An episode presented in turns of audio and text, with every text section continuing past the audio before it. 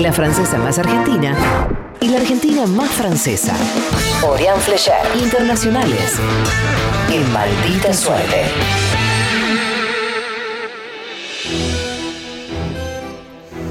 Hoy vamos a hablar, si están de acuerdo, de grandes protagonistas de la historia de la música, el deporte, la ciencia, la política, la militancia, elegidas esas grandes protagonistas por la revista Time, la revista estadounidense, como las 100 mujeres que marcaron el último siglo. Ahí se pueden fijar en la página ¿no? misma de la publicación estadounidense. Es un viaje en el tiempo que va desde las sufragistas en 1920, ese grupo de mujeres británicas, de alguna manera las primeras heroínas feministas que lucharon para que se reconociera su derecho a votar y lo lograron, hasta Greta Thunberg, ¿no? En 2019, la joven activista sueca que todos y todas conocemos, que viene movilizando al mundo contra el cambio climático. También es, una, es un viaje por distintos lugares del mundo donde las mujeres hicieron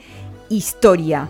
Desde Argentina, con Eva Perón, Women of the People, la mujer del pueblo, elegida como persona del año 1946, hasta Francia con Simone de Beauvoir, Fundational Feminist, ¿no? Una feminista fundacional, elegida como persona del año 1946 49. Y también México con Frida Kahlo, la República Dominicana con las hermanas Mirabal, ¿se acuerdan de las hermanas que fueron asesinadas por el dictador Trujillo? Hasta India incluso con la primera ministra Indira Gandhi, eh, primera mujer ¿eh? en acceder a ese cargo, soñaba con la unidad del país, terminó asesinada. Y por supuesto también es un viaje a Estados Unidos con por ejemplo, Aretha Franklin, la reina del soul.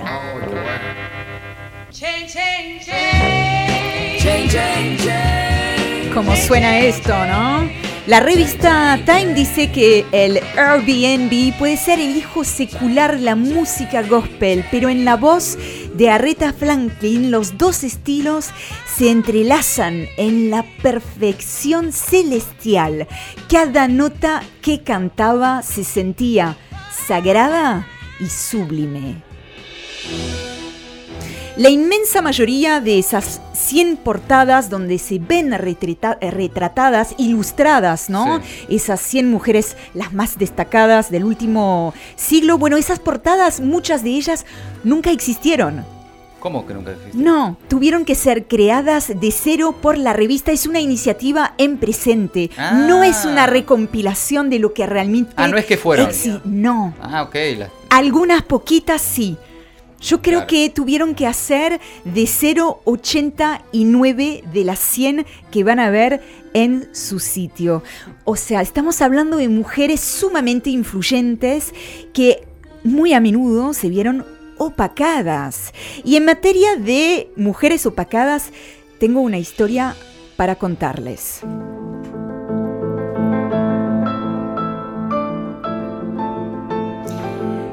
La historia de una química, una química y cristalógrafa.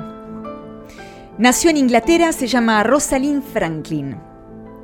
La revista Time también hace un perfil, pero encontré uno que me gustó mucho y que hizo el diario de España El País. Así que les leo, para que vean, ¿no? Cuando hablamos de mujeres opacadas.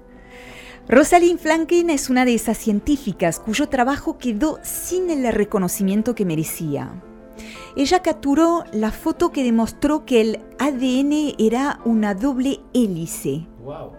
Saben de qué estoy hablando, ¿no?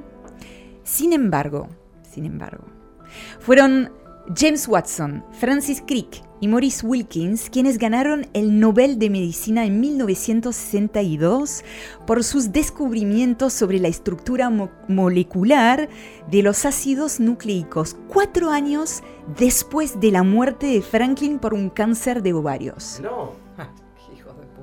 Su investigación también sirvió como base para comprender el ARN, el carbón, el grafito y los virus. La vida de Franklin estuvo plagada de obstáculos que fue sorteando para dedicarse a la ciencia. Educada en una familia judía, pasó siempre con honores por el colegio y los estudios superiores, aunque necesitó el apoyo de algunas de las mujeres de su familia para poder ir a la universidad. Y escuchen esto. Su padre no estaba de acuerdo en que estudiara y le pidió que diese la beca que había conseguido a algún estudiante que la mereciera. Franklin siguió su camino y se doctoró en la Universidad de Cambridge en 1945 y formó parte de distintos equipos de investigación en la Asociación Británica para la Investigación del Uso del Carbón, en el Laboratorio Central de Servicios Químicos del Estado en París, en el King's College y por último en el Bricket College, donde contó con un equipo propio y donde desarrolló un importante trabajo con la estructura molecular de los virus cuya continuación llevaría a su colega Aaron Klug a ganar el Nobel de Química en 1982. Las 100 mujeres más destacadas del último siglo.